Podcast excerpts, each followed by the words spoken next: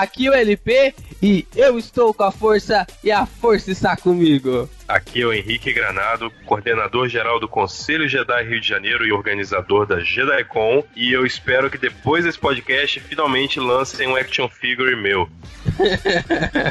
eu sou o Lucas, ilustrador da Carneiro Medieval, e eu gosto da nova trilogia, sim. Nossa. Pede guerra, ele pediu guerra, ele pediu guerra. Somos dois, somos dois. Somos dois. Carneiro, ca carneiro caiu, assim. carneiro, caiu, né? É, vai ser só Rod. Eu explico depois o porquê psicológico do porquê que eu gosto da nova trilogia. Vocês vão entender direito. Aqui é o Rod, de um lugar muito, muito distante no tempo, vem essa história que só vocês. Are you crazy? Só que eu sou o quê? What? Vocês não vão pegar essa referência do escuro, especial de Natal, desculpa. Deixou. Nossa, especial de Natal, cara. Pensei que a gente ia falar de coisa Meu boa. Meu Deus do céu, Deixa cara. tá aqui, por favor. Sim, eu, eu, eu peguei pesado, eu peguei pesado. Admito. Sim, Geeks! Vocês já perceberam como que esse GBRcast vai ser. Esse GBRcast promete. Nós estamos aqui com o Henrique Granado, lá um dos organizadores da JediCon. Nós estamos também aqui com o Carneiro, o Lucas, o ilustrador lá da página Carneiro Medieval. E é claro, nosso convidado aqui de sempre, o Rod, para falarmos sobre George Lucas e suas influências no mundo do cinema, Star Wars, Indiana Jones. Nós iremos falar sobre um pouco de tudo. Não se sinta acanhado de a gente fugir para Star Wars, porque vai acontecer isso no podcast. Nós iremos esquecer de Indiana Jones e iremos começar a falar de, Indiana, de Star Wars. Então, fica atento porque a gente volta com tudo para falar sobre esse mestre do cinema.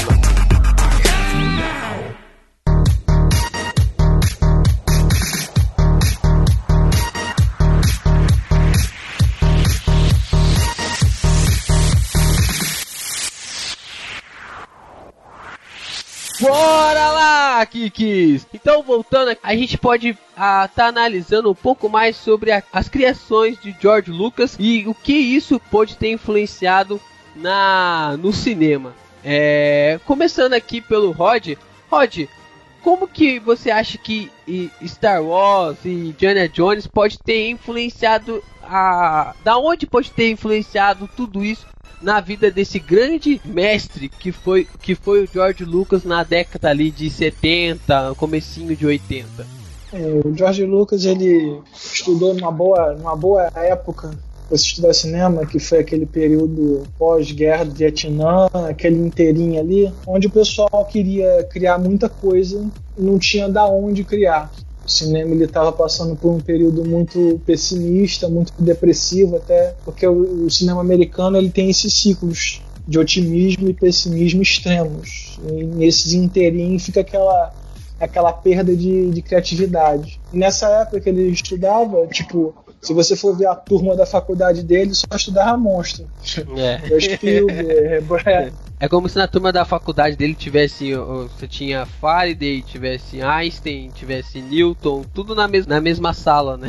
que até então eram só os estudantes, né? Tipo, eles não tinham grandes pretensões, mas tinham muitas ideias. E além de muitas ideias, muita vontade de pôr em prática. Então ele não estava sozinho nessa. Era ele e a galera dele querendo criar e querendo pôr para fora a sua criatividade. E cada um tinha sua influência o Brian De Palma tinha influência mais no cinema noir, cinema antigo, e o Spielberg ele tinha influência dele mais na cultura pulp, naquela literatura barata antigamente. Eles queriam explorar isso fazendo os filmes deles, mas eles ainda eram estudantes, então tipo tinham que experimentar muito. O George Lucas também tinha influência dele. A influência dele era aqueles clássicos Flash Gordon, essa coisa mais espacial, o faroeste espaguete, é, os Sete Samurais, Akira Kurosawa. O próprio Star Trek também, né? O próprio Star Trek já influenciava isso na vida dele, não é? O próprio, o próprio Star Trek, ele, ele existia na época, mas a, nessa época, você o Star Trek ele era visto como uma coisa muito de nicho porque tinha sim esse público do da ficção espacial. Até hoje é, né? O Star Trek é muito de nicho, né? Hoje em dia é menos, mas naquela época era muito hoje de nicho. Hoje. Hoje já é mais mainstream, por assim dizer. Mas naquela época era uma coisa até marginalizada. É que, tipo Era um assim, negócio- se você pegar, fazer uma analogia aqui entre a DC e a Marvel, você não consegue comparar é, Star Wars com Star Trek. É muito desproporcional. Né? Então, tipo, ainda, ainda é um nicho da, da galera que curte Star Trek e o pessoal que curte Star Wars. A dimensão é muito desproporcional. Ah, mas né? por, por, muito, por muito tempo, essa rixazinha de DC e Marvel era Star Trek contra Star Wars, né? Então a gente vê Muito isso tempo. em várias, várias referências aí na, na- no- em filmes mesmo os antigos e tudo mais. Era sempre essa guerrinha do, dos nerds, né? Era os nerds do É, Star Wars isso- contra os nerds do Star Trek. Isso aconteceu porque- muito nos anos 80, principalmente, porque até então o Star Trek era a referência máxima de, de produção de sci-fi, né? Era onde girava mais dinheiro, era onde tinha mais público, era onde tinha de fato já um fandom, né? Assim, um grupo de, de fãs organizados, fazendo eventos e tal. E, e quando surgiu Star Wars, é, ele entrou e meio que su- suplantou em muito, assim, né? Ele, ele substituiu, de certa forma, o interesse da maioria das pessoas é, de sci-fi.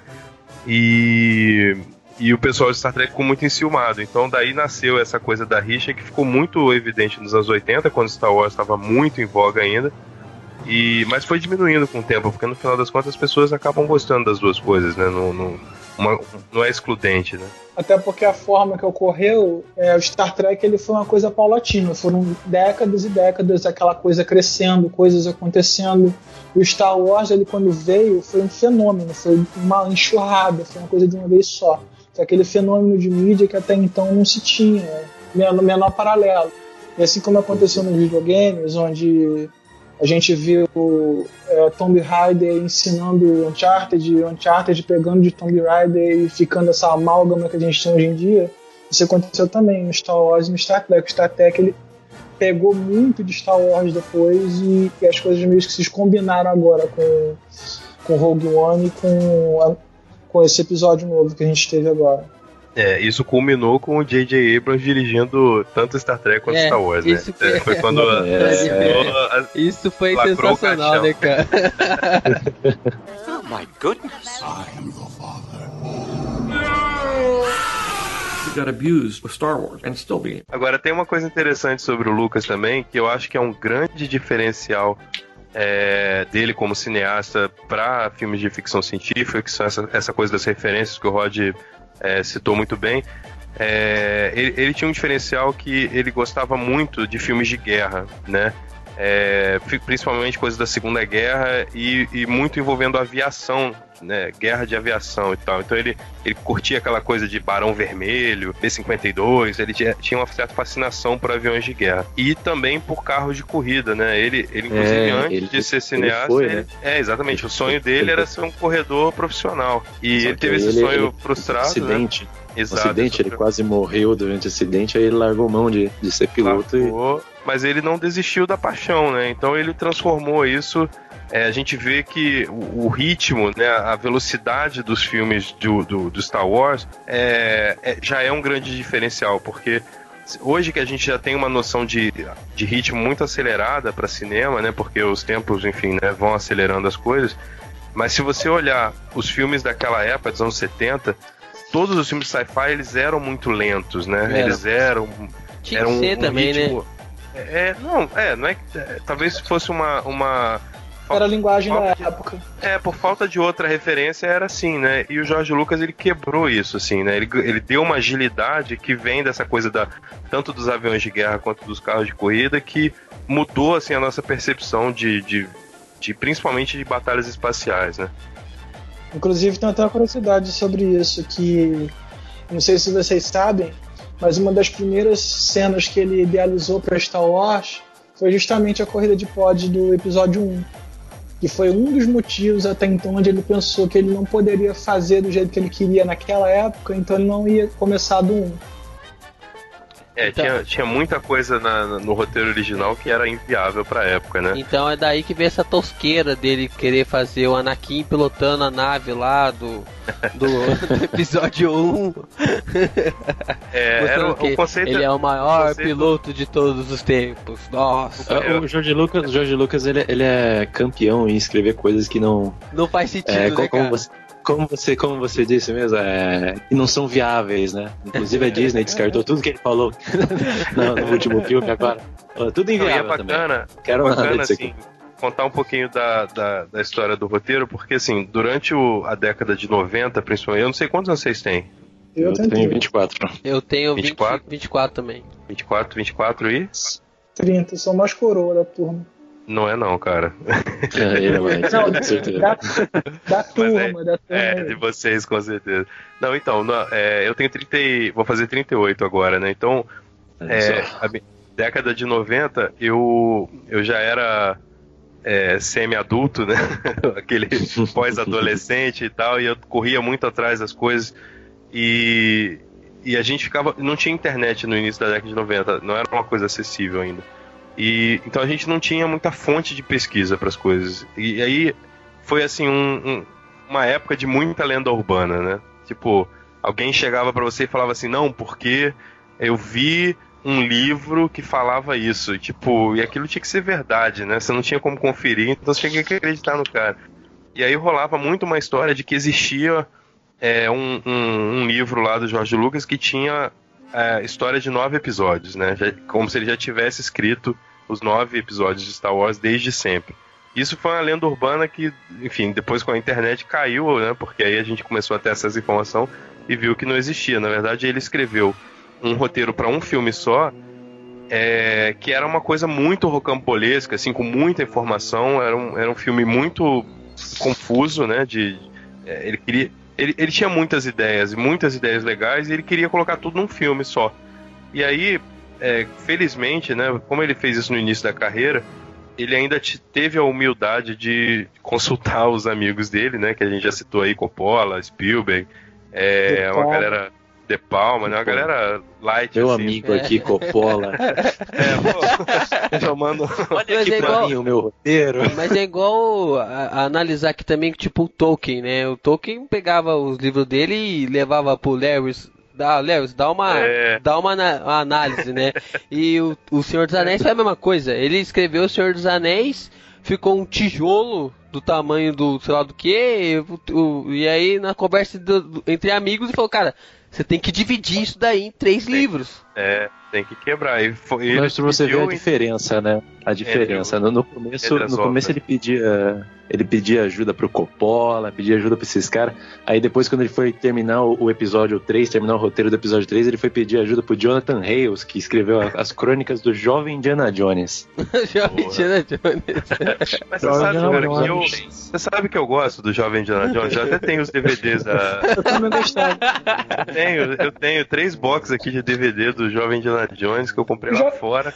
Eu acho maneiro, mas é, é outra pegada, assim, né? Não, não dá pra É, você. Não, não não tem nada a ver com os filmes, é quase uma aula de história, assim, de, de uma forma divertida você aprender história e tal. É bacana, acho bacana, mas não dá pra comparar com os filmes. Oh my goodness. He got abused with Star Wars and still being. Então, Henrique, o River Phoenix ele faz o jovem Indiana Jones também ou é só no filme que ele fez? Só no filme, cara, só no No filme. filme, né? É, na série é o. Caraca, me, me deu um branco aqui. Peraí, eu tô até pegando aqui Sean a caixa. Patrick, Sean Patrick Flannery. Flannery. É o Sean Patrick É. Flannery. É isso, É isso, é saber responder a pergunta do cara. Foi MDB, né? Foi mais rápido que eu que Não, pior que não. O pior que o Jovem Indiana Jones eu cheguei a, a pesquisar, que eu, tem uma época que eu tava muito fã de Indiana Jones, aí eu saí caçando tudo. Aí eu não aguentei assistir. Sendo Cara, só mas três é- temporadas, putz, não é a mesma pegada. Tipo o jovem Hércules, né?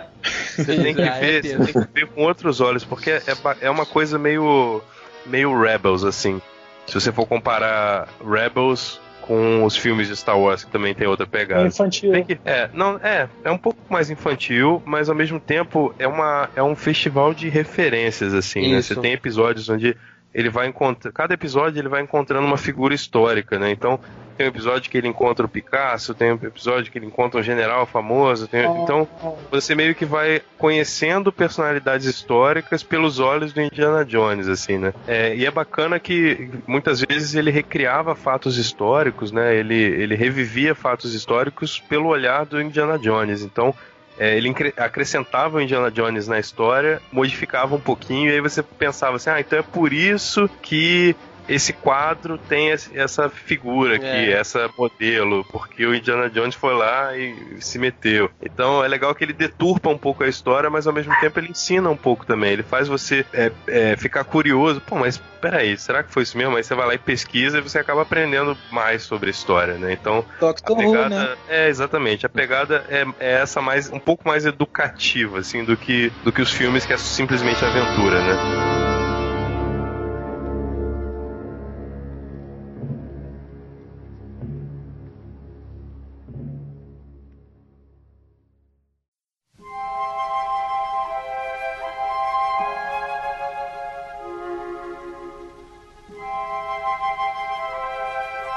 E no meio dessa bagunça toda no- na cabeça do George Lucas, como é que ele pôde organizar tudo isso e convencer a Fox a bancar o Uma Nova Esperança? Na verdade, isso, quem, é. quem, quem ajudou ele lá foi o Alan Ladd Jr., né? Que ele gostou do, do American Graffiti que ele fez antes. Pois Aí é, a ele, ele deu falou- assim, assim, É, a gente não falou das primeiras obras, né, do, do George Lucas, que É. foi o THX 1138, e Sim, que foi sim. um, que é, é- é terrível, é... é complicado. Tem no, tem no Netflix, pra galera que tem Netflix em casa, dá pra conferir o THX 1138. É, é bem é ficção científica hardcore, assim, não é, é ficção científica sem tanta aventura, né, mais hardcore mesmo. E é bem lento, bem chatinho. E aí depois ele o segundo filme, que foi o American Graffiti, é outra pegada, é um filme típico adolescente americano, né? É, acho que no Brasil saiu drama. até um nome tipo Loucuras de Verão, ou é uma coisa, acho que uma coisa meio assim bem, Ah. bem filmão sessão da Sessão tarde. da Tarde, né? É, Ah, mas é- é- isso, isso é retrato da época mesmo aqui, né? Anos 70, É. 80, o povo traduzia a caralha mesmo. Era- tem nome, não tem E era um significado filme- nenhum, né, cara?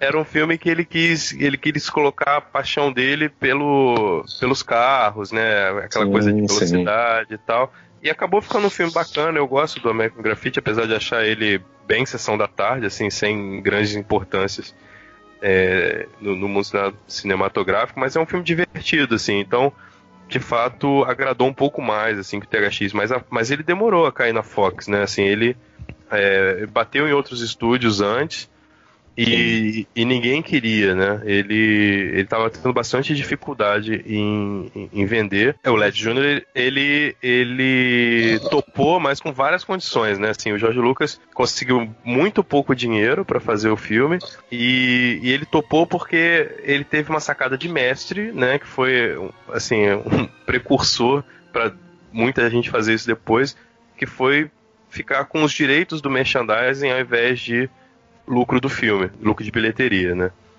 Então, Ah, mas isso gerou milhões pra ele, porque ele vendeu mais. brinquedo, vendeu pra livro, vendeu pra jogo.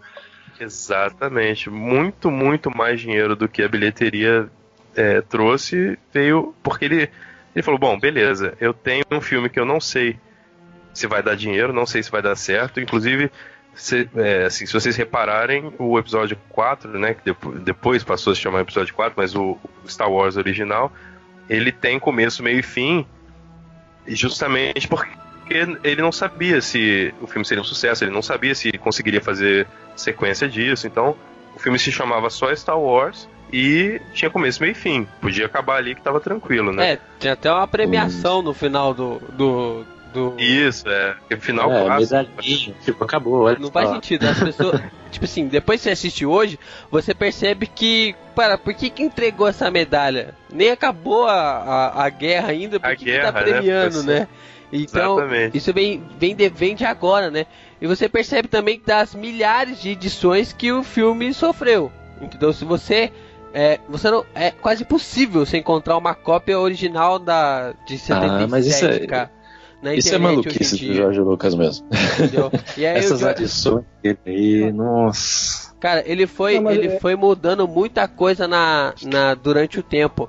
É, quem assiste hoje em dia mal percebe ali um pouco, né? Essa pessoa tem que ser um Uhum. pouco chato, entendeu? Mas quem assiste hoje em dia quase não percebe que o filme não é feito na década de 70, e- no ano de 77, cara. É muita coisa. É, Mas também Mas, cara, é- ele adicionou, ele adicionou cada coisa também, cara. Colocou pedra na frente do R2. Ele, ele fez o, o Han Solo mexer um centímetro pra direita, sabe, cara? É ele ficou maluco quando, quando deu a explosão do CGI, sabe? É. ele, ele ficou louco, ele começou a querer enfiar um monte de coisa. Nossa, agora eu consigo fazer tudo. Imagina a cara dele quando ele descobriu o PowerPoint, cara.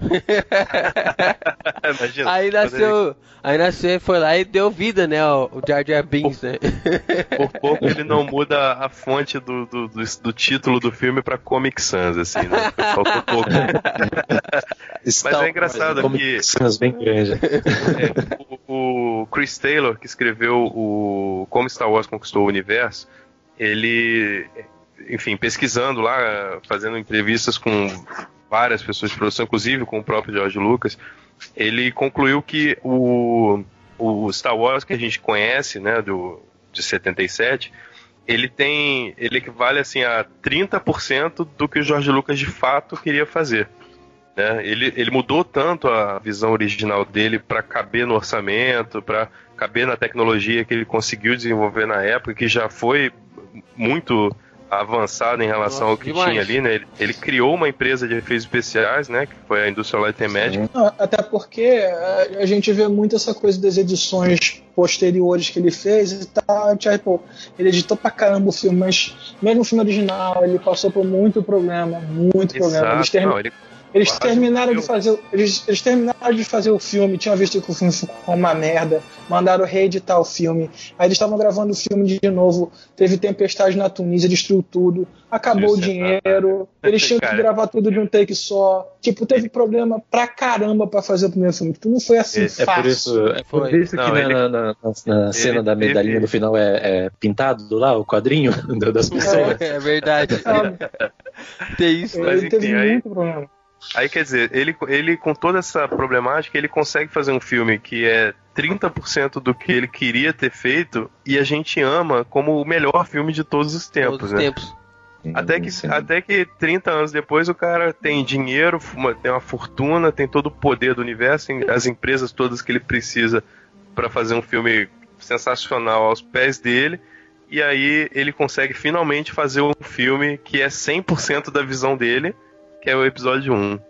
Aí você vê, cara, ainda bem que ele não conseguiu fazer Star Wars em 77. Imagina se Olha, ele ele, conseguisse. ele conseguiu fazer o Star Wars mesmo depois do divórcio dele, né? Que o É, divórcio cara. dele também levou quase as calças dele junto. É, O divórcio dele eh, levou, levou boa parte de quem ele era também. Essa que é a realidade. É, ele é teve uma boa pancada nessa, nessa parada do divórcio dele com a, com a esposa, né? É, inclusive, ela. é, é, acho que tem uma história que ele conta. Ele queria matar o, o Chewbacca. Acho que alguma coisa assim, no episódio 5, né? E aí a esposa dele falou: Não, cara, isso é. acho que comercialmente ia ser ruim. Porque o Chewbacca vendia pra, pra boné lá no. Nos Estados Unidos, né? Até É, hoje, não, né? não vamos matar o Chewbacca, não. Vamos colocar ele no especial de Natal. Vamos botar a família dele. E aí, É, a cara, família dele. E aí ele ouviu ela, a opinião da esposa dele lá tal, e o Chewbacca, o Han Solo já foi. e o Chewbacca tá lá, firme e forte, cara, na, Tá na série até hoje, cara. Oh my goodness. He got abused with Star Wars and still being. Aliás, Chewbacca, Chewbacca é um cara tão importante nessa história toda que o pessoal fica chorando muito por causa dos Ewoks. Mas os Ewoks só existem por causa do Chewbacca. Porque não sei se vocês sabem, mas aquela história que aconteceu em Endor era pra ter acontecido no planeta do Chewbacca. É, na verdade ele não tinha orçamento pra fazer muitos usos. Exatamente. Aí Não tinha Imagina fazer um monte de, de Aí gigante criou- de 2 metros e 30 peludo. Aí criou o um- micro Wookie. Criou os mini, os mini, mini Wookie. Vamos, vamos fazer um Chewbacca de um metro e meio, é mais barato. É, baratinho, mais bonitinho. Vamos fazer uma porrada de ursinho de pelúcia. Vai vender Cara, pra caramba no. Natal. Mano, como que eles acharam aquela quantidade de anão pra fazer aquele filme, cara? Mas o, eu acho que o Jorge Lucas, cara, é o cara que mais empregou anão na história de Hollywood. Todos os filmes dele tem anão pra caramba, né, cara? Então, Cara, é, é ele, ele e a J.K. Rowling, cara. Nem É, é, não verdade. foi inferno. também. Como que tem anão, né, cara? O episódio, acho que, acho que foi um dos primeiros filmes, né, do a empregar anão foi o a característica assim em si, né, do, do anão foi Star Wars, cara. É, Foi você tem essa os forma. É, tem bastante, Não, você tinha bastante o, coisa. o R2D2, você tinha esses esses bichinhos estranhos aí, os Jawas do do episódio É, Cara, cara, episódio na- na- no universo expandido, o Chewbacca morre de uma forma muito escrota, né, cara? Muito ridículo. Muito-. Cai uma lua de explode, cai, cai em cima dele, alguma coisa assim, né? É, Pior ele leva uma luada. Luada na cara, velho. Cara, o universo expandido tem cada coisa bizarra, viu? Vou te falar. Ah, mas o universo expandido é legal, vai. É, é legal. Não, é legal, O é Caio legal, Catar, cara, eu adoro. Caio Catar. Tem muita coisa boa. Eu eu fiquei triste de não levarem, de não levarem pra, pra essa nova, nova geração Marajá, de toda, toda Marajá é aquela, melhor- aquela mitologia, né? Marajá a mitologia melhor que nasceu. né? É, cara, mas ele- também. eu acho que a, a Disney mudou um pouco essa, essa visão, porque assim, o George Lucas ele, ele era muito possessivo, né, com a com a saga. Então ele vendia assim os direitos para os autores poderem escrever muito a contragosto, né? Ele mesmo dizia que ele não lia os livros porque ele não queria ser influenciado pela criação de outras pessoas dentro da saga dele. E, e era aquela coisa, quando ele falava, ah, vou escrever sobre tal época. E aí ele passava por cima de qualquer livro, ele- sempre desconsiderou, né? Teve. Sempre houve. é, agora que a Disney comprou, sempre houve essa discussão de que, ah, porque a Disney é, descartou todo o universo expandido e tal. Pô, mas o Jorge Lucas também nunca considerou, quer dizer, Tinha que descartar Nu- mesmo, cara. nunca foi canônico. Mas, mas essa, sequência, essa sequência da, da Marajade, do, do Luke e os filhos dele lá também, essa foi considerada canônica por muito tempo também, né? Não, então, é, nun- nunca foi oficialmente considerado canônico, assim, né? Nunca, nunca houve uma, uma declaração do Jorge Lucas, por exemplo, dizendo que aquilo realmente aconteceu. O que acontecia é que também ninguém dizia que não era, então quem, quis- quem queria acreditar, acreditava. Só que a É Disney, ela- é, a Disney botou um pouco de ordem na casa e apesar dela ter transformado todo esse universo expandido prévio em lendas, é, eles colocaram isso de uma forma muito, muito prática. O próprio Timothy Zahn, quando teve na JediCon ano passado, a gente conversava, é, conversou lá na palestra sobre isso e ele falou assim que lendas não significa que essa história não exista. É, significa apenas que ela está sendo contada de uma forma meio romantizada, assim, ela está sendo contada por uma pessoa que não necessariamente viveu aquilo. Então, a pessoa exagera um pouco, ela muda o negócio, ela, ela tapa os buracos do jeito dela.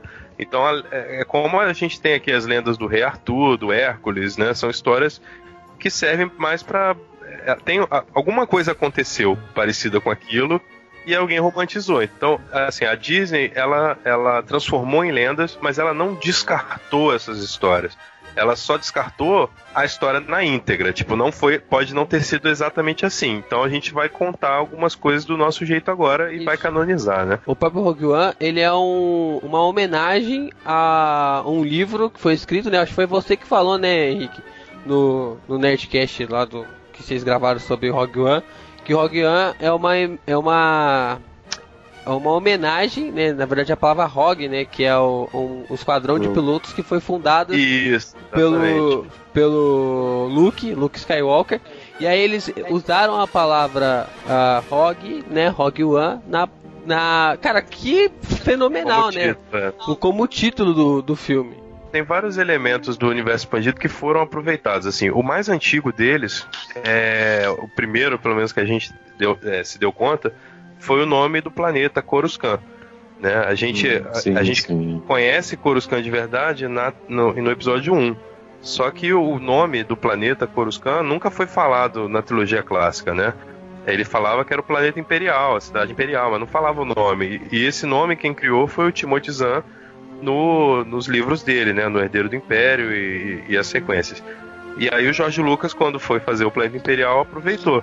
Mas agora a gente tá tendo coisas muito mais óbvias, assim, por exemplo, nas, no Rebels, né, que é a série animada que tá passando agora, que é muito, muito boa, boa assistam pra vocês assistirem. Recomendação muito boa. é uma série feita para fãs clássicos, assim, né? Fãs old school.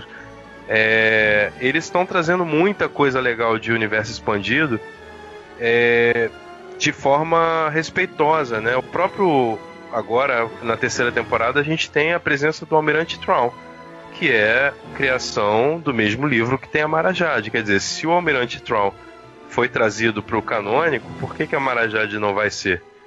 Né? Pode ser que né, nada impede. Eu acho, eu, eu, eu tenho debatido isso muito. Tem uma amiga minha que é tipo a maior fã da, da Mara Jade que eu conheço.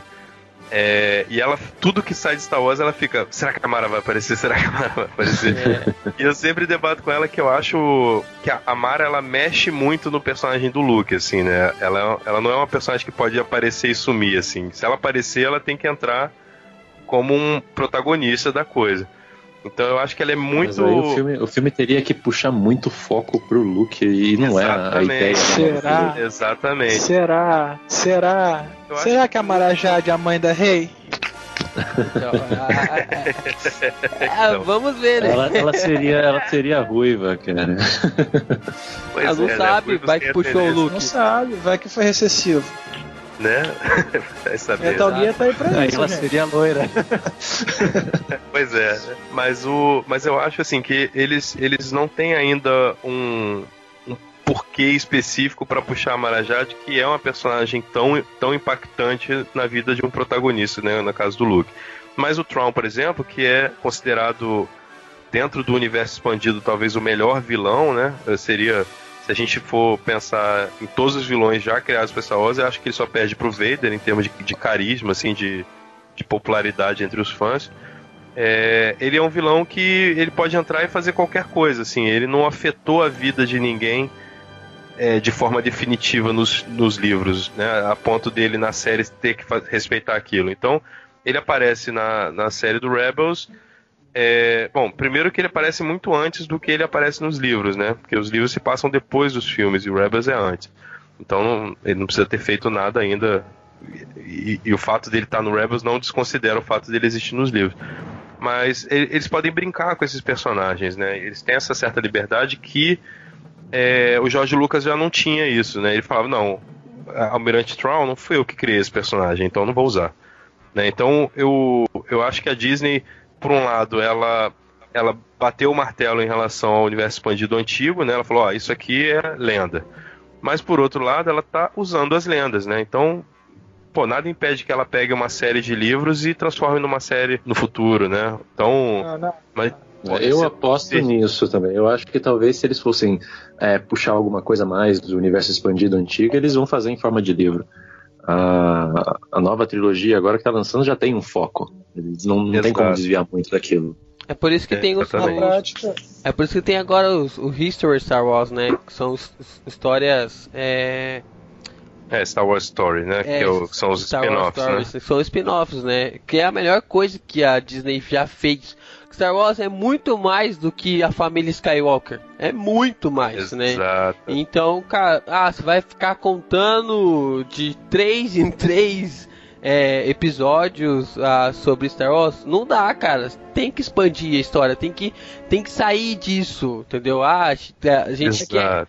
A gente quer ver o passado do Yoda, a gente quer o que que o filho da mãe do Obi-Wan ficou fazendo 20 anos naquele plan- lá, lá em Jakku. No, God! Então, tipo, cara, Tomando leite roxo. tomando leite hoje. Então, a gente quer Botando saber isso. A gente, a gente é fã e a gente quer service. Ah, Não, não é lugar. É, que é, é outro É. site. é outro site. Mas Não, e tem uma essa coisa, nova cara. trilogia, Isso, ela utiliza a nova trilogia 1, 2 e 3 como canônica, né? Claro. Então, então, se contar o passado do Yoda e não fazer ele pulando, aí não vai, não vai bater. Não, não, ele tem que ser saltitante. Ele tem que ser uma perereca. Ele Tem, que ser uma perereca. Na prática, a Disney fez a mesma coisa que o, que o George Lucas fez, só que com, com o hack do dinheiro infinito que eles têm, eles podem É. fazer o que quiserem. É. Esse hack Não, o é. Lucas nunca teve. Já eles têm. Não, Eu já- acho que o dinheiro, tinha. dinheiro infinito ele, Ele tinha, tinha, cara. ele tinha. Não, como a Disney, como a Disney ninguém tem, gente. Não, como a Disney não não tem como tinha- comparar, Ele já tinha feito a Industrial A Light Disney and Magic, cara. Cara, a Disney praticamente é dona de tudo hoje, né, velho? Oh my goodness. He got abused with Star Wars and still being. George Lucas sempre foi muito amado pelos seus fãs e principalmente pelos fãs de Star Wars e Indiana Jones, desde quando ele começou a fazer ah, lá o episódio 4, 5, 6, e assim como o Henrique eh, disse antes, que não era nem conhecido como eh, o episódio eh, 4, e só que a, a galera ficou um, um pouquinho enfurecida com o lançamento É dos- chateado, É, chateado. chateado, um pouco Hashtag, hashtag chateado. nessa Hashtag chateado. É. Com lançamentos dos episódios 1, 2 e 3 de Star Wars que declinaram de uma maneira assombrosa, né? O lado sombrio da força foi realmente escandaloso ali no- nos episódios. Uma coisa que tinha tudo pra dar certo, né? Contando o passado do Darth Vader, o maior vilão da cultura pop é, já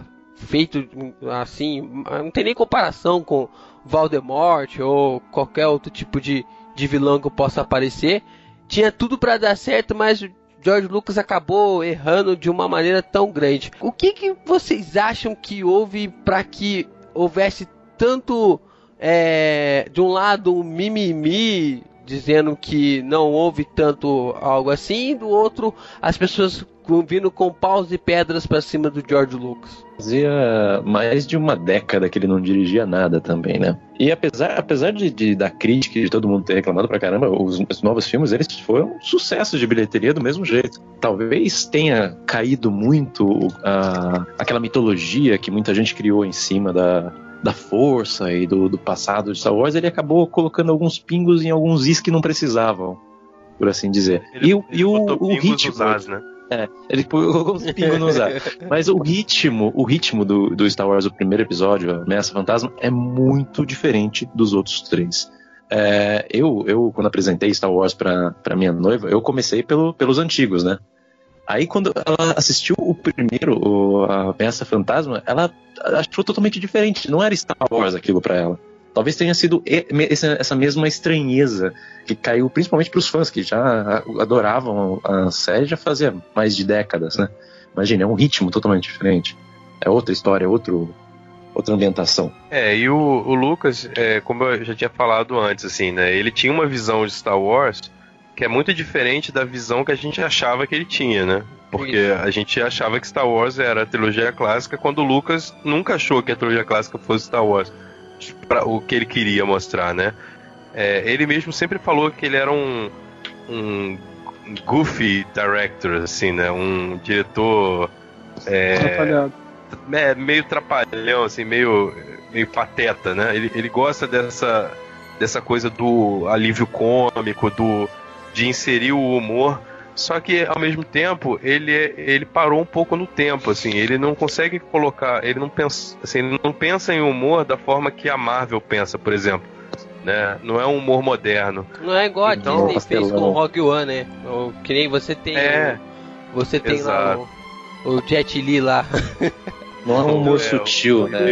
É um humor três e patetas, né? tem. É, cara, se ele tivesse colocado, sei lá, um robô no lugar do, do. um robô diferente, né? Igual fizeram com o K2 lá, ao invés de colocar o, o Jar Jar Binks, seria algo muito mais. É, Muito mais bacana, com muito certeza. mais bacana, cara. É muito mais É. a cara do, do Star Wars isso. E isso foi um acerto, cara, gigantesco. Onde já se viu você sentir simpatia por um robô, entendeu? Ah, E- e ah, foi- mas- ah, mas, cara, isso- é assim, Não, não vejo- estou. calma, calma, calma. pedra. Não estou dizendo que isso. Calma, gente. eu não estou dizendo que a, Não, não é, é porque não estou é dizendo que a não é Disney criou isso. Calma, eu não estou dizendo que a Disney criou isso, porque Interstellar já tem isso, R2D2 e C3PO também já tem isso lá nos episódios antigos, mas O o, o, o R2, o C3PO ainda estava sendo construído ainda. Entendeu? O C3PO era um robô em construção. É, era algo ali é, mais ou menos elaborado, cara. Podia ter algo ali engraçado, entendeu? Não precisava ter um, um robô blaster que, como o K2 é em Rogue One, entendeu? Mas, mas eu, posso, eu, posso C3PO é. proteger, eu posso proteger o Jar Jar? Eu posso proteger o Jar Jar? Não, Não. Eu posso proteger o Jar Jar? Não, porque eu sei que, que a fúria contra o Jar Jar é, é unânime, não tem nem cara, como ele foi reclamar. que criado, não- ele, é um foi criado ele é um pra personagem vender bosta. boneco, mano. Ele foi criado, na minha concepção pelo menos, ele foi criado pra agradar crianças. Infantil. Pra vender boneco. E ele sucedeu perfeitamente pra isso. Porque, assim, eu, eu digo por experiência própria, quando 99, 99 eu tinha, eu tinha 8 anos, eu acho, quando lançou o primeiro Star Wars. Cara, o Jar Jar era meu personagem favorito. Eu, eu, eu iniciei Star Wars não com o clássico que nem o, o, o Granado aí e o, e o outro. É, eu iniciei o Star Wars com a nova trilogia e, sabe, ver o Jar Jar ali era, era um link pra mim que era uma criança. Eu gostei do universo, eu gostei da ideia, eu gostei do, da ambientação, mas o Jar Jar foi um link pra mim. É, eu acho que ele, ele funcionou bem é, para isso. Pelo menos ele me atraiu um pouco pra, pra série, que talvez se fosse mais séria, se eu tivesse assistido os episódios clássicos na mesma idade, eu não teria tido o mesmo interesse, entende?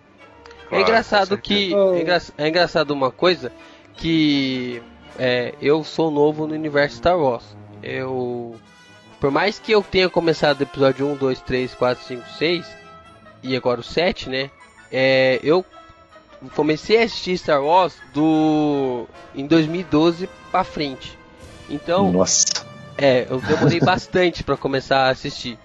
E, e não foi tudo de uma vez. Pra você ter uma ideia, eu, eu terminei de assistir o episódio 6 no ano passado. Porque Nossa. Cara, quando fui você- rolando, fui rolando. Quando você assistiu Star Wars a primeira vez, eu já tava no Conselho Jedi há 15 anos, velho. Então, Olha só. né? Olha só, tá vendo? Olha o tempo passando. né? E aí, eu- velho quando eu ouço isso. E aí, quando eu fui começar a assistir, quando eu fui é, assistindo tudo mais, eu já tinha um pensamento crítico. Entendeu? Então, tipo assim, pra mim, os episódios 4 é como se eu tivesse o mesmo pensamento que o Henrique tem lá na quando assistiu o episódio 4, 5, 6. Porque pra mim, o 4, 5, 6 é melhor do que o 1, 2, 3, no mesmo sentido que o Henrique olha. Entendeu? A diferença de que pra você, o, o Carneiro, é que você lembra a. Isso é muito ligado à sua infância. Né? Eu E cresci assistindo os episódios novos. né? isso- E você é, memória tinha, afetiva. E né? você acabou de falar da blasfêmia de ter o melhor boneco seu era o Jar Jar Binks. Então, Eu tive o boneco, eu não falo que não, hein?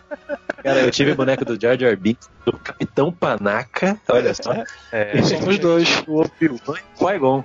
Somos dois. Um de mito. Qui-Gon Jinn, cara. Qui-Gon Jinn, melhor personagem. Cara, o episódio 1, ele foi, ele foi uma febre consumista, porque na época, em 99, o dólar tava muito barato aqui, tava tava. próximo de um para um, assim. E, e, e tinha a Amazon, tinha né, a internet estava começando a popularizar, então tava, tava, existia como trazer coisas de fora, coisa que a gente nunca teve antes. Então foi uma avalanche de produtos de Star Wars meses antes do filme estrear. Então eu, eu acho engraçado porque assim, eu, eu já estava envolvido com a galera do conselho, então foi uma assim, o maior movimento que eu já vi de gente comprando coisas sobre um filme antes de ver o filme e o maior movimento de gente vendendo coisas depois de ver o filme também. Porque a galera que tinha gente querendo vender cofre do Darth Maul, Pod Racer do Ah. Cebuba, boneco do Jar Jar, coisas assim que, né, nego comprou na esperança de ser É, foi a promessa, né? E, putz, não entregou. Mas eu acho que é, tem esse fator de que, assim, é, Star Wars, principalmente pro George Lucas, sempre foi um filme infantil. Mesmo a trilogia clássica, que a gente considera madura, é, é- são filmes infantis, né? Tanto é que, assim, 99% dos fãs de Star Wars das antigas viram Star Wars quando eram crianças, né? Se fosse um filme adulto. Isso, isso que eu ia comentar, eu ia comentar. Talvez tenha sido por isso que Star Wars até virou uma febre acima do, do Star Trek na época. Porque Star Trek Isso. pegava uma outra geração de pessoas. Era muito mais Eles adulto. E a pegaram uma geração nova geração. cresceu assistindo Star Wars e tá lá pagando pra Disney hoje pra assistir os filmes. Pois é, Tanto aí o que os problema. novos Star Treks, eles estão tentando pegar essa vibe mais ação agora, né? É. Eles estão largando um Trek- pouco das raízes. E, e tá bom, Trek cara. era- Os filmes de Star Trek estão bons, entendeu? Mas isso, isso é pra outro cast. Oh my goodness. He got abused with Star Wars and still being. Então, falando um pouquinho sobre essa trilogia 1, 2 e 3, né? O prequel, é, eu acho que o, o problema é, pros fãs, né? A expectativa foi frustrada porque nós crescemos, né? Nós já éramos adultos ali, a, a- a galera que odiou os filmes já era adulta. E o filme não foi feito pra essa galera, o filme foi feito para novamente para crianças, né? Então a gente tinha uma memória Será, será afetiva. que é, será que é por isso que eu não gostei de Esquadrão Suicida? Provavelmente. Se você perguntar pro, se você perguntar pra um adolescente que escuta Bumbum Granada lá, ele provavelmente deve ter curtido o filme do Não, Esquadrão é, tem Suicida. muito isso, cara. cara, da, da expectativa e da idade da pessoa. Então, é, o que a Disney aprendeu é o seguinte: Star Wars vende pra criança e vende pra adulto. Só que a diferença é que a criança ela consome Max Steel, Ma- é, Vingadores, vem- é, sei lá, Thomas o Trenzinho. é, cara, assim, é uma infinidade de universos infantis pra pra consumir. Cada desenho ela é fã igual, assim, ela não, ela não, não é fanática por Star Wars mais do que pelas outras coisas. Já os adultos consomem fielmente aquelas poucas séries ou filmes que acompanham, né? Então, o cara que é fã de Senhor dos Anéis, ele vai comprar Senhor dos Anéis e não vai comprar mais nada medieval praticamente, É. porque ele é fã de Senhor dos Anéis. Cara que é fã de Star Wars, ele vai comprar tudo de Star Wars e não vai comprar outras coisas de ficção científica. Então, a Disney entendeu isso e resolveu começar a mudar a pegada dos filmes para agradar um pouco mais o público adulto, que eles sabem que vai, vai ser um consumidor mais fiel e com mais poder aquisitivo, né? E vai consumir mais produtos daquela linha do que uma criança que vai comprar uma coisa ou outra. É, mas sem deixar de lado também esse- essa coisa da aventura, da diversão, porque o pai também quer Mas, que o filho curta, né? Viu, Granada? É, você acha então que talvez seja por isso que esse novo filme, né, O Despertar da Força, ele foi tão saudosista? Tipo, o, o escopo dele é bem, bem parecido com o episódio 4. Com certeza. Pra mim é exclusivamente por isso, assim, o JJ, ele, é, ele tinha uma responsabilidade na mão Trazer de volta, né? de entregar uma continuação, porque as prequels, elas não tinham tanto essa responsabilidade, porque elas iam contar uma história que podia apresentar um cenário totalmente inexplorado ainda, maior. né? E E a- eles fizeram. Exatamente, eles criaram uma outra mitologia ali totalmente diferente do que a gente conhecia. Não Já o, o, o Despertar da Força, ele tinha uma responsabilidade de continuar o retorno de Jedi. Então ele não podia mudar totalmente o cenário, né? Ele tinha que respeitar tudo que foi feito. Então, você não tem como fazer uma continuação do, do Retorno de Jedi e não agradar o fã do Retorno de Jedi, que é o fã velho, né? Que é o fã adulto. Então, é, ele obviamente teve muito mais responsabilidade para puxar o saudosismo. Ele tem, tem muito fanservice nesse filme, muito, muito, muito. É, É. é diferente do que eu tenho ouvido falar a galera reclamando de fanservice no Rogue One. O episódio 7 tem muito mais fanservice do que o Rogue One, muito, assim, tem demais. infinitamente mais. Ó, o filme já começa falando assim: ah, a gente tem que pegar aquela nave ali, qual nave? Bum! Já mostra É, já lá né? a nave Até do. porque A Millennium Falcon na sua cara, tipo, uau, sabe? A galera vai ao delírio no cinema, entendeu? Exatamente. Isso Até porque porque foi. tá mostrando apenas uma nave. Não, peraí, é apenas uma nave, não. Não, no A sentido. Millennium Falcon é um- a, A Millennium Falcon é um personagem. Eu sei, gente, eu sei. É Millennium Falcon mais tal, é a lata velha tal, do, do universo, que viaja na velocidade da luz. Mas, tipo assim, não é. Eu tô falando que é como que a galera curte tanto a, a, a- a- as coisas em si, os easter eggs, o pessoal reclama depois. Mas na hora que tá no cinema lá, se mostrar, cara, a, a ventoinha que rodou lá em Jakku, no mesmo cenário, a galera vai pular. Entendeu? Mas Porque. é, mas- Entendeu? Porque é referência, entendeu? O pessoal ama a referência, entendeu? Pô, Referências fim- que são bem entendidas, entendeu? Que são deixadas é. bem Identificação. claras, entendeu? Quando A pessoa gosta de se identificar. Isso. o, o Finn ele, ele interage com a mesa de. De É, o esqueci o nome do joguinho lá. xadrez. É, xadrez intergaláctico Ah, lá dos, da- sim, dos foi. hologramas. Depois, quando ele tá procurando lá um negócio, ele pega aquela bolinha de treinamento do que o Luke usa, né? No, quando ele tá com o Obi-Wan lá É, treinando e tal. Isso. Aí ele pega assim, olha, joga. Tipo, coisas de um segundo, né? Que o, o fã vai entender, assim. O público geral que não, sei lá, que viu Star Wars duas vezes na vida só, é, não, vai, não vai sacar essa referência. Vai, vai- o Você filme vai percebe seguir. que o Han Solo não limpa aquela porcaria desde sempre também, né? Não, nunca limpou. Tá cheio de traje antigamente lá. Cara, o- a- imagina assim, a Millennium Falcon é, é tipo uma. um- a- aquela van que o. Que o, anda o cara e o cachorro dele na van durante 40 anos. Cara, o, maluco cara nunca limpa, aspirou. O cara nunca aspirou Ele- aquilo ali. O cara, Ele olha debaixo do banco, tem um pedaço de pizza, né? Isso, é isso. É Até a porque também ele não fica. Até porque também ele não fica com ela tempo suficiente pra poder limpar, né, gente? Sempre tá perdendo ela pra alguém. Tá Aliás, ele ganhou ela de alguém. do Lando, né? Oh my goodness. He got abused with Star Wars and still being. Vocês falando da ligação, assim, do, do episódio 7 com o episódio 4, 5, 6, vocês acham que ah, algumas teorias, né, com a volta do episódio 7 no ano de 2015, as teorias de Star Wars voltaram à tona, é, muito fortes em volta de um personagem chamado, que foi apresentado pra gente como Snoke no episódio 7. Vocês acham que através é, de uma das teorias mais fortes, né, é que de que Snoke seria o pai do Darth Vader, né? Todo, se você quiser ouvir um pouco mais sobre a teoria, escuta o nosso episódio 3, que lá a gente fala mais ou menos sobre sobre ela. Pra mim, pra mim ele é o Mace Windu, cara.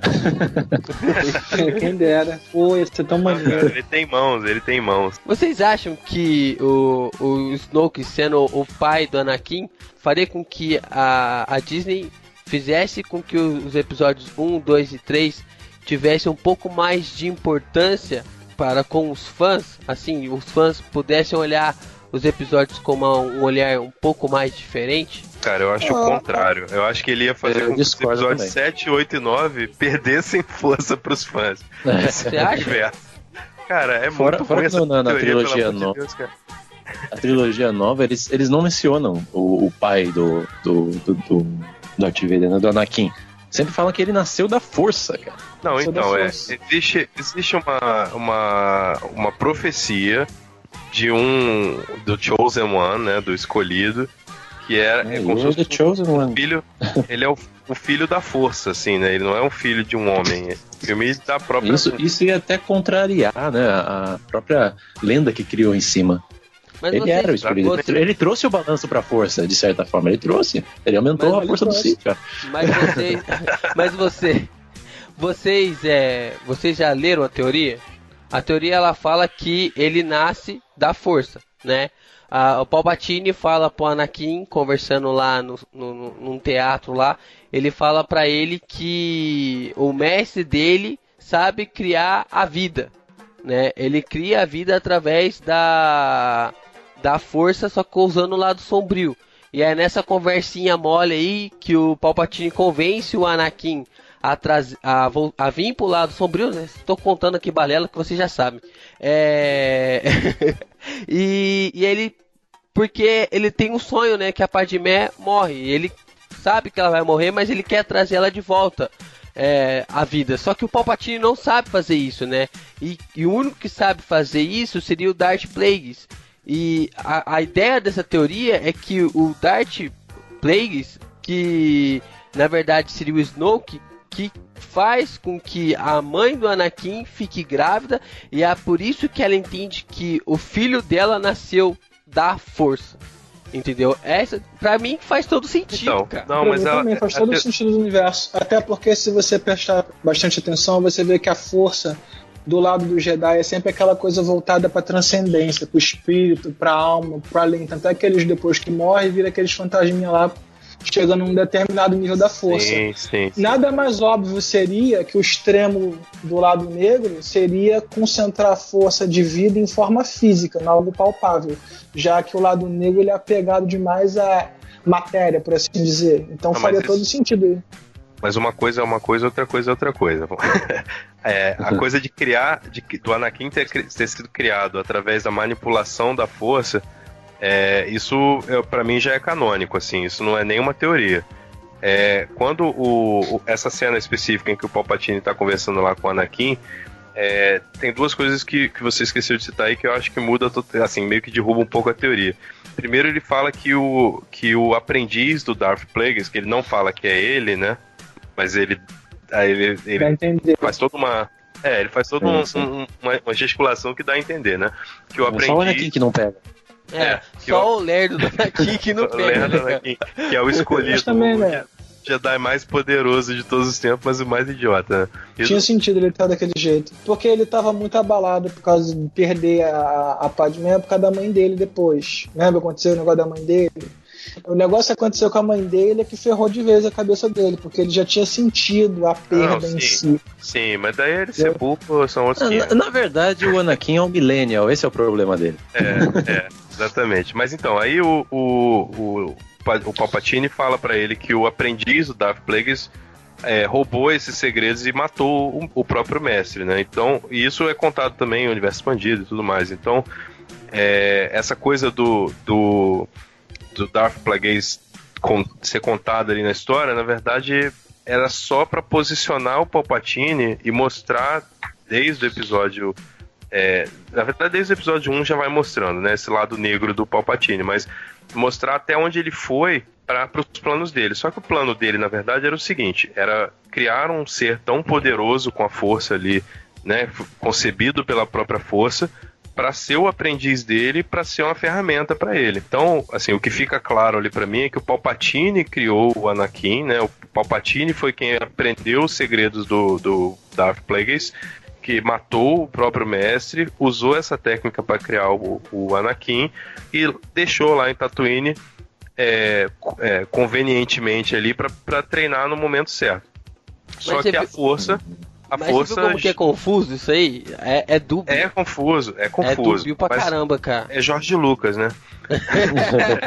É dúbio. Aí, o que acontece? Podia me informar melhor, porque eu não, eu não sou tão manjão a esse nível. Até porque eu não sei se, o, se os Sith têm o mesmo dom de ciência que o Jedi tem, de antever as coisas. No caso, se ele tivesse, faria sentido mais essa, essa coisa que você falou. Porque ele já saberia que no futuro ia acontecer as coisas lá, que ele ia poder pegar ele.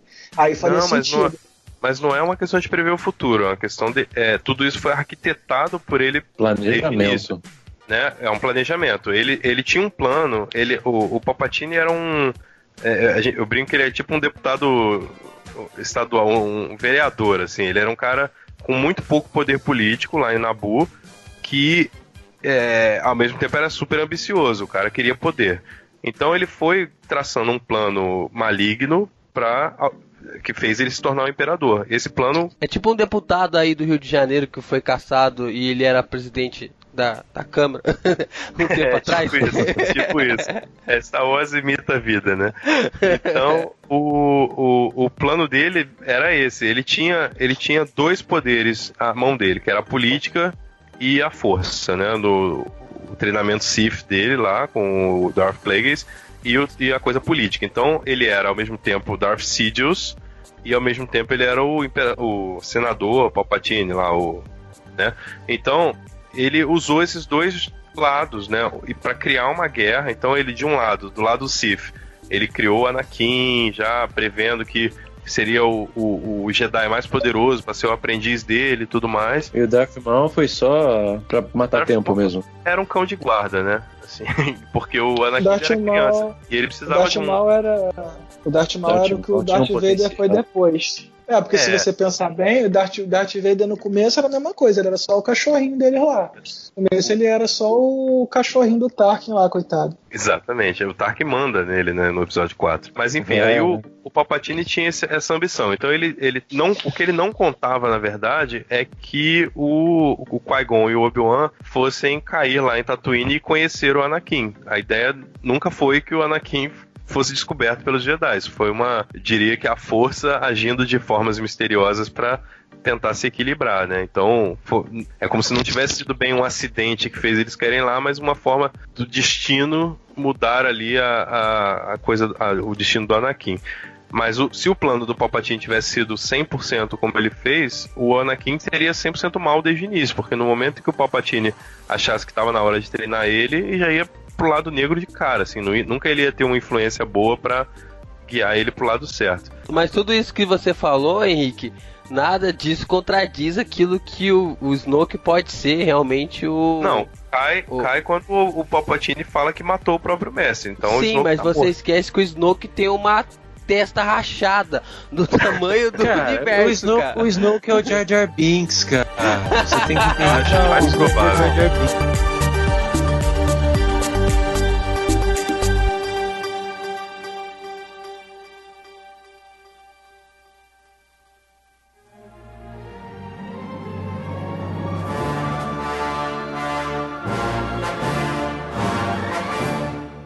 A venda da Lucasfilmes para a Disney foi algo de balar as estruturas há um tempo atrás. É, Houve-se muito burburinho tal, e as pessoas falavam que ah, foi errado, foi ah, o George Lucas já tinha errado no, nos episódios 1, 2 e 3, agora errou completamente é, em vender a Lucasfilmes para Disney. Vocês acham que por George Lucas ter vendido a Lucasfilmes para Disney foi como tirar um peso das costas que ele mesmo criou? Sem dúvida. Esse negócio já estava já tava consumindo ele de uma forma que não, não, não, compensava mais, cara. Você vê, ele passou anos e anos e anos da vida dele sem fazer nada. Aí ele voltou. Tá, vamos lá, vamos fazer. Aí fez. Aí o pessoal Foi tacou. Hate em cima de hate. É. O pessoal tacou mesmo canal de dinheiro que tinha atacado ele antes, tacou de novo. Só que dessa vez, em vez de exaltar ele, elogiar ele pelas coisas boas que ele fez, não. Todo mundo odiou. É porque ele fez uma coisa numa época e ele fez a mesma coisa na outra época. As pessoas separam muito uma coisa da outra, mas a trilogia clássica, a trilogia é, prequela, elas passam pelas mesmas coisas. Só que a geração mudou.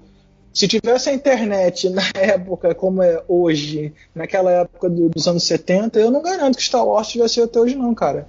As pessoas pegaram uma paixão, pegaram esse monstro que você não deve criar dentro de casa, mas as pessoas temem a criar, que é o monstro da expectativa, de esperar demais das pessoas. E expectativa isso nunca... mata qualquer coisa. Pra mim, o pior que aconteceu com, com, com os episódios 1, 2 e 3 não, não é que o roteiro ruim, ator mal escolhido, não a expectativa. Se esperava demais. E não dá para você esperar demais de uma pessoa que já, já tinha os defeitos dele. O Lucas nunca foi um gênio absoluto em todas as áreas. O cara é só um cara que teve uma boa ideia, que seguiu os sonhos dele, e fez sim diferença para toda a geração seguinte, mas cara, é só um cara. Ele não é um gênio absoluto. E as pessoas cobram ele, exigem dele como se ele fosse um demônio sagrado do cinema. Ele não é, cara. Mesmo Spielberg, que é Vê o filme que ele fez um, um adendo, Deve. Fazer um adendo. Um fun, um fun fact só. Quando saiu aquele jogo, The Force Unleashed, né? O... Não sei se vocês chegaram a jogar também. É um jogo muito bom. Não, mas, eu, mas eu tô é, jogaço. É, quando eles estavam. Eles estavam no processo de criação do personagem principal, o Star Killer. Eles chamaram o George Lucas pra, pra ver lá e ver como é que tava o andamento da, da história e tudo mais. Eles pediram uma opinião para ele. Ah, é, a gente tava querendo dar um, um, nome pro personagem, um nome bem legal, característico, né? Tipo Darth Maul. É, que nome você, você recomenda? Ele falou Darth Ikki ou Darth Insanius. o, o, povo ficou esperando, diz lá na, na, reportagem que o povo ficou esperando ele falar que tava brincando. Mas não, ele virou as costas e foi embora. Tipo, ele continuou. Ele realmente tava falando sério com esses nomes. Aí eles largaram mão e colocaram Star Killer mesmo. É. Não, e aí que ainda foi uma homenagem, né? Porque o primeiro nome do, do Luke seria Starkiller. Né? É. Não, e o pior é que ele era tão sem, criativi sem criatividade que ele colocou o personagem principal da saga com o nome dele. É, sim, sim. Mas ele, é, ele não era muito criativo, né? O próprio Indiana Jones, Indiana era o nome do cachorro dele, né? Então, assim, então, ele, E eles fizeram ele busca... essa piada no filme, inclusive. É, exatamente, exatamente. É muito boa Mas, essa piada. Tem uma, tem uma outra coisa importante, assim, sobre o Lucas, que é o seguinte, ele, ele é, na trilogia clássica, ele criou a história toda por trás dos filmes, mas ele só escreveu e dirigiu, né? Escreveu o roteiro mesmo e dirigiu o primeiro filme, o episódio 4, né? A Nova Esperança. Uhum. O, o Império Contra-Ataca e o Retorno de Jedi, ele teve uma participação, ele não dirigiu nenhum dos dois, ele, e ele só escreveu parte do Retorno de Jedi, assim, botou, botou a mão dele e tal, mas é, não, ele não ficou a cargo da direção e do roteiro nesses filmes, e é por isso que são bem melhores, né? Agora, A participação dele no Force Awakens foi isso não, isso não, isso vai, isso sim, isso pode. Foi basicamente isso. Ele, é, ele, ele nem. O Jorge Lucas mesmo nem levaram em consideração, assim, muito. É, assim, tanto, que que- ele diz, numa, ele diz numa entrevista que as ideias dele foi descartada pela foram Disney, mas que ele estava lá como diretor criativo, coisa assim. é. É, e que as pessoas não- iam pra ele perguntando, ah, isso pode ser então? E ele, tipo, dava o aval só. Era, Era só... uma cortesia. era se mais ele- uma. Era uma uma coisa mais simbólica. Simbólica, mais do que qualquer. Agora, é, uma, coisa, uma coisa que a gente não citou aqui quando falando de, de Prequel, episódio 7, episo- trilogia clássica e tal, é que assim, o episódio 7, é, ele foi escrito também pelo Irving Cashner, que escreveu o Retorno de Jedi, né? Então, você ter é, um cara da trilogia clássica escrevendo uma sequência agora, é, dá muito dessa atmosfera, né? Eu acho que isso- a gente falou um pouco sobre os fatores do sucesso aí do episódio 7, como o resgate da saga e tal. Eu acho que o fato deles estarem trazendo a equipe clássica, né? A equipe da trilogia clássica, não só o Ivan Castner, mas várias pessoas que trabalharam nos filmes clássicos, trabalharam no episódio 7 também. Então isso foi muito Mas- importante. Você sabe que esse foi, foi uma das críticas dele do, do episódio 7, né? Ele disse que o Force Awakens ele é retrô demais. Ele quem, Ah, muita- disse isso? O George, George George Lucas. George Muita Lucas. gente Ele disse isso. inclusive. Ele não gostou do, do episódio 7. Ele Não, ele não gostou do episódio 7. É, a, a crítica dele foi: os fãs vão gostar. Tipo, É. eu não, eu não gostei, né? Mas É. os fãs vão gostar. Ele, ele disse que tem um É. visual retrô mesmo. É, E eu entendo, reportagem que eu. Por essas frases você entende que ele tem uma boa mágoa, né, da, da gente, né? Como, Como como fã. fã. né? Eu, eu entendo Porque- ele pra caramba, cara. Eu entendo ele muito. Star Wars ganhou vida própria, né, cara? E ele ficou durante muito tempo tentando manter a coisa sob o domínio dele, sob o controle dele. E aí essa coisa de passar pra Disney é, foi, foi ao mesmo tempo um, um peso a menos no ombro dele, mas por outro lado foi uma forma dele é, sabe quando o seu filho atinge a maturidade você fala assim, filho, agora você pode morar sozinho, você não precisa mais morar aqui na casa dos pais, É, né? foi mais ou menos Foi isso. Foi mais ou menos uma coisa assim, cara, criou a asa Star Wars, ele entendeu que Star Wars já vive sem ele, que Star Wars virou outra coisa e não é mais o que ele queria que fosse. E agora era a hora de deixar Star Wars voar. E, eu acho que ninguém, nenhuma empresa do planeta é, seria melhor do que a Disney para pegar Star Wars, assim. É, para mim, talvez fosse a única empresa com cacife para dar a Star Wars o que Star Wars merece. Né? Porque Ah, se sim. você se ele é vendesse para uma Vida pra uma eterna, né? Fox. É, se ele vendesse para uma para uma para um estúdio, né, para Fox, para Warner, para Universal, para qualquer Fox outro, não. imagina, né? É, se vendesse para qualquer estúdio de cinema, o que, que a gente ia ter de Star Wars? Esporádicos filmes aí, né? A cada três anos, quatro anos, É. cinco anos, a gente ia ter um filme novo, como tá acontecendo com Star Trek. Quando ele vende para Disney, ele não tá vendendo filmes para o público, ele tá vendendo todo o universo de Star Wars, todo o merchandising por trás, toda a mitologia, tudo que tudo todo o potencial que Star Wars ai- ainda tem para alcançar e que só uma empresa do porte da Disney eu acho que tem é, não só o dinheiro, mas assim a, a infraestrutura, né, toda, do, a questão dos parques, a questão dos brinquedos, a questão da televisão, né, a atuação na TV, no cinema, no- enfim, a- a, Disney É, ela são, tem braços são três em filmes todas. rodando ao mesmo tempo, né? Ó, você tem, você teve o episódio 7 rodando, você teve Uhum. Rock One rodando e ao mesmo tempo o episódio 8 rodando. São três Cara, filmes rodando tem- ao mesmo E tempo. vai isso é ter o do, cara. do Han Solo. É verdade, joga, são né? quatro. Vai ter o Han Solo também. É, e do Han Solo tá rodando ao mesmo tempo que o episódio 8 tá rodando. primeiro anúncio que a Disney fez em relação a Star Wars depois de ter comprado foi: vamos fazer um filme por ano indefinidamente. Eu falei, caraca, como assim, cara? Todo ano vai ter Star Wars agora. A gente ficou assim, 15 anos esperando um filme, depois só de 3 em 3 anos, e agora a gente vai ter filme todo ano. Oh my goodness.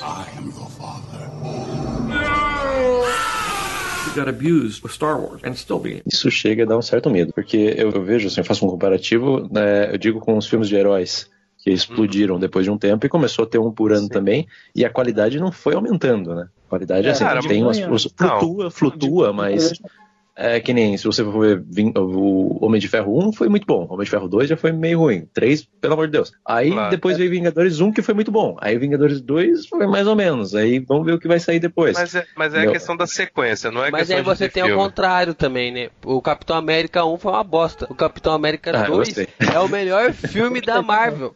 Eu Entendeu? gosto, eu gosto O dos dois. Guardiões da, Gala o Guardiões da dois. Galáxia, o Guardiões da Galáxia, ele é um filme que veio muito depois. E é considerado um dos melhores filmes da Marvel, entendeu? O Guardiões da Doutor Galáxia Estranho 2, Doutor Tá. Estranho também. Guardiões da É. Galáxia 2 está apontado pra concorrer ao, ao Oscar desse ano que vai vir agora. Mas por isso, mas por isso eu disse que flutua, mas Não, pois Mas é, no certa caso dos heróis, a gente, a gente vai tendo uma decadência, porque a- o, o, o MCU, né, o Marvel Cinematic Universe, ele foi construído para ser uma.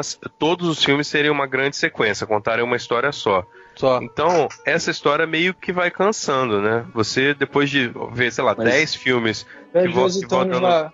Thanos tem vindo, Thanos vem É, vindo, Thanos vem vindo. exatamente. Quando ele no tipo, É, cara, isso aí, isso aí uma hora um vai encher o saco. Agora, o primeiro, se você tem. o diretor do primeiro Thor, ele, ele reclamou. Eu vi uma, uma entrevista com o diretor do primeiro Thor que ele, ele não recebeu instruções de que o filme teria continuação. Tanto que ele fecha o filme. O, o primeiro Sim. filme do Thor, eles fecham a ponte pra terra. E, e, tipo, Isso. no Avengers ele simplesmente aparece e eles fazem uma piada. É, não- No caso de Star Wars, eu acho que essa canseira talvez não aconteça, porque a ideia não é fazer episódio 7, 8, 9, 10, 11, 12, né? Assim, não é ficar fazendo, contando a mesma história. É contar uma história que se passa 10 anos antes, depois uma 30 anos depois, depois uma na época do filme tal, mas em outro lado da galáxia. Uma 800 anos antes. É A gente tá exatamente. ferrado pra fazer a cronologia disso depois, né? Então, não, mas sempre foi assim com os livros, então não vai ser tão complicado. A questão é essa, por exemplo, o Rogue One é um filme que funciona sozinho. Se você quis, se- eu nunca vi Star Wars na vida, vou ver Rogue One, posso? Pode. Você vai, Pode. vai ver um filme foda, completo, com começo, meio e fim, né? O filme tem um fechamento. é, ele deixa um gancho para o episódio 4, mas o filme funciona sem. E é, ele, ao mesmo tempo, os filmes não precisam dele para existir. Ele não é uma, uma coisa que, se você pular do 3 pro 4 sem ver o Rogue One, também faça diferença, entendeu? Ele é um filme complementar que faz. Você pode ver ou não. Não faz. Ele não, não já, adiciona já nem. que a gente tá Até- falando. isso, até- Até porque a história do Rogue One ela é contada ipsis literis durante o episódio 4. Olha, É. teve a missão tal, morreu todo Isso. mundo, pegamos o plano, acabou. A história Viu? do filme é toda contada em uma linha de diálogo. Oh my goodness. He got abused with Star Wars and still being. Depois da venda da Lucasfilmes pra Disney, a gente analisa que pode ter coisas que ainda ficaram do George Lucas para Star Wars, é como algum roteiro ou algo do tipo. Vocês acham que a, a Disney ela pode aproveitar algo vindo do, do George Lucas ainda como um roteiro ou, ó, de um filme ou de uma animação? Cara, eu acho muito improvável, assim. É, o, o Lucas ele criou um universo muito rico, mas que a, a- a riqueza maior dele veio do universo expandido. É, o que o George Lucas criou mesmo, né, é, e, e deu como base é o que a gente já viu nos filmes. E, e ao, ao passar a bola assim para Disney, eu acho que ele, enfim, tirou essa, esse, essa obrigação dele de continuar expandindo esse universo, de continuar tendo, tendo que influenciar esse universo e deixou que novas mentes né, é, acrescentassem e deixassem a coisa ainda maior.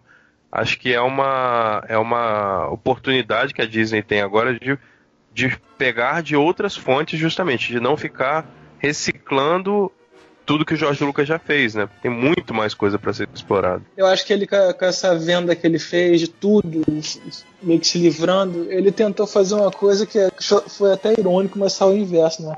Tipo, ele jogou na mão da Disney e falou assim: beleza, agora qualquer coisa que der errado, não vamos mais me encher o saco. adiantou droga nenhuma. Agora tudo que dá certo é, é graças a Disney, tudo que der errado vai ser culpa do George Lucas. Coitado, Ele não conseguiu se livrar desse problema. George Lucas Então, é o pra- demônio, né, cara? Isso é muito, isso Essas é coisas dão triste, certo, não é culpa dele, mas Isso é muito triste. dá Sabe o que, é, é o demônio. sabe o que é pior? Que o, dia que ele morrer, aí todo mundo vai amar ele pra cacete. Isso que é foda. É O dia que ele verdade, morrer, cara. pô, George Lucas, que, pô, ele criou Star Wars. Ah, ah, George Lucas, agora que ele tá vivo, do Jorge Lucas que era bom. aquela porra, É, mas isso vai ter no mesmo dia, pô. na minha época tinha Jar Jar Binks. Achei É, toda a discografia do, do, do, do George Lucas hoje pra, pra ficar o dia inteiro vendo. Pô. Bom mesmo era quando o Pedro atirava primeiro. Infelizmente vai ser assim.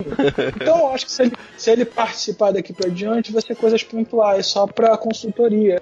Porque ele também não tem mais saco pra isso, sabe? Ah, ele tá cansado, cara. lavou as Cara, mãos, ele- cara. Tipo, Ele chega. realmente não precisa mais, assim, né? Ele já deixou um legado bem bacana. E como eu falei, assim, o universo expandido, cara, tem muito mais coisa do que ele criou, assim. E, e, sinceramente, coisas bem mais interessantes às vezes. É, eu não sei se vocês já tiveram a oportunidade de jogar o RPG de Star Wars, que eu era, assim, alucinado, porque na- durante muitos anos era o que tinha de Star Wars pra se fazer, era jogar RPG. E, e os suplementos de RPG, cara, me deram uma, assim, uma visão muito ampliada do universo Star Wars, assim, muito, cara, é impressionante como eu, eu passei a ser muito mais fã de Star Wars depois de ler os suplementos de RPG, entender esse, que a galáxia não era só Tatooine, Hoth, Endor, né, de conhecer planetas muito mais maneiros, assim, e, e personagens muito mais maneiros, de entender a, o, o posicionamento do Império ali na galáxia, a luta dos rebeldes, cara, tudo mudou, assim, vendo, jogando RPG e lendo vários livros também. Então, é, eu acho que é, é dessa fonte que eles têm que puxar, assim. É. Eu compartilho da, da, da sua, da sua opinião. Eu também acho que, que o, o que foi criado, principalmente para jogos, todo o conteúdo que foi criado, as histórias e tudo mais, eles deram uma riqueza muito mais pro universo. Pra gente que era bem fechado só na- no que acontece ali no filme, a gente teve uma abertura muito maior de lugares e personagens mesmo. É, que nem eu disse, né? Eu falei, eu acho, umas três vezes no cast. Eu, eu sinto falta ainda do, do Kyle Katarn aparecendo em algum do, do- dos filmes ou alguma coisa, Claro. fazer uma referência a ele, porque ele era um personagem. É, tipo, ele era o Qui-Gon, assim, pra, pra mim. Ele sempre foi o Qui-Gon do, do universo expandido. E eu achava engraçado que ele era um Stormtrooper, né, cara? Ele tinha o, mesmo, o mesmo lance do, do Finn, né? Eu não É, sou eu um Jedi, que sou ele- um cara com lightsaber e algumas dúvidas, ele falava. Eu acho que o, o, o Cassian Andor, né, desse do Rogue One, tem, assim, tem um quê de Kyle Katarn, É. né, essa coisa de que ele, ele é bom, mas ele também é capaz de, de fazer uma parada ou outra mais radical, assim, pra, pelo, pela causa que ele tá faz- lutando, né, então, assim, ele não é, ele não é preto ou branco, né, ele, ele Ele é tem vários... Tem, cinco, ele tem 50 tons seria, de cinza. seria, seria um ótimo fanservice se mostrasse em um dos filmes é, como foi quando o Luke ainda estava fazendo os novos Jedi lá e tudo mais, o novo conselho lá. Aparecesse, sabe, alguém ali, meio que de fundo, parecendo o Kyle Katarn, tipo, porque É, ele foi é. um conselheiro né, do, do Se Luke aparecesse né, nas a- sequências. a- a- o Crow, né, que é a nave dele, aparecesse numa batalha, já ia achar irado também.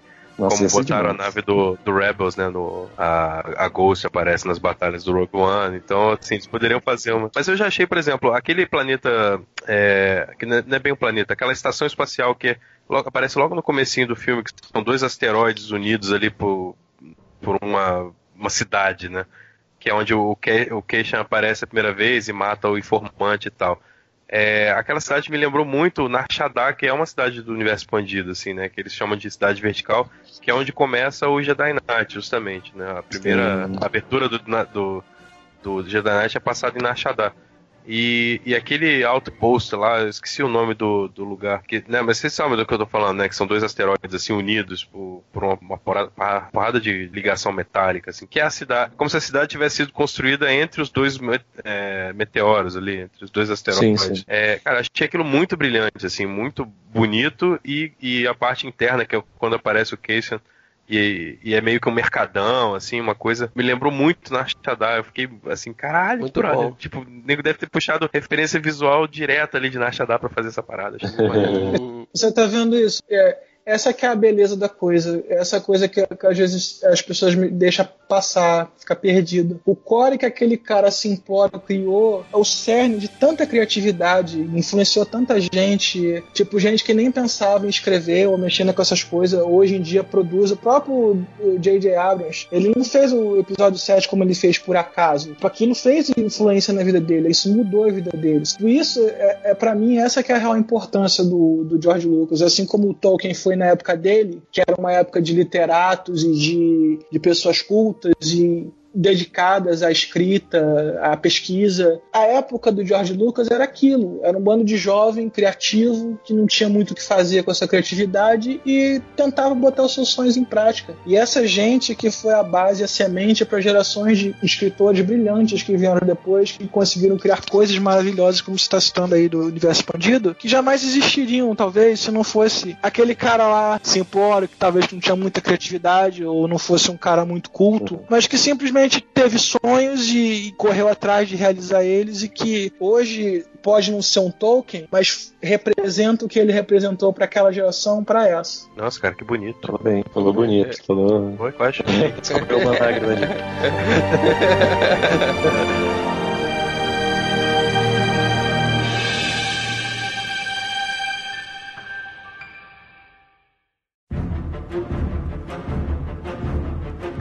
Henrique, para aqueles que escutaram a gente até aqui, o que, que você aconselha pro pessoal comprar é, nesse momento seu de jabá de graça aqui no GBRcast? Então, pra quem gosta de Star Wars e, e quer se aprofundar um pouco mais e não sabe bem por onde, porque tem muito material para consumir, é, eu recomendo um óleo jabá é, o Almanac Jedi, que é um livro que eu escrevi junto com o Brian Moura, que é o Que presidente isso, do Conselho hein? Jedi. Olha aí.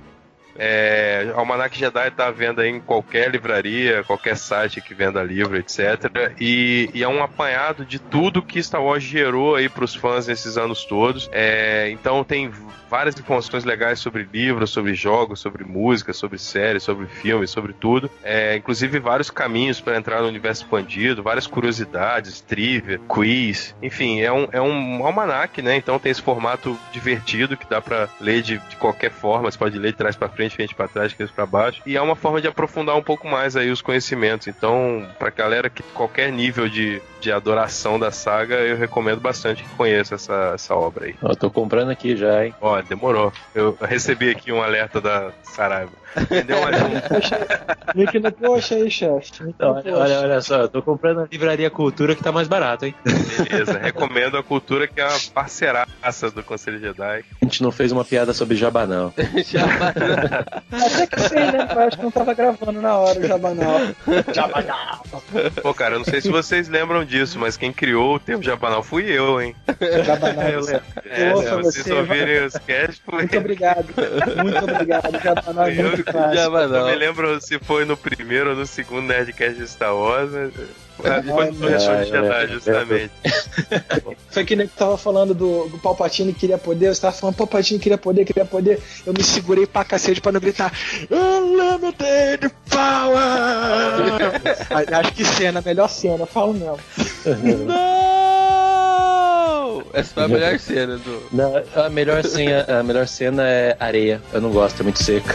em todo lugar. Vendo? Melhores diálogos.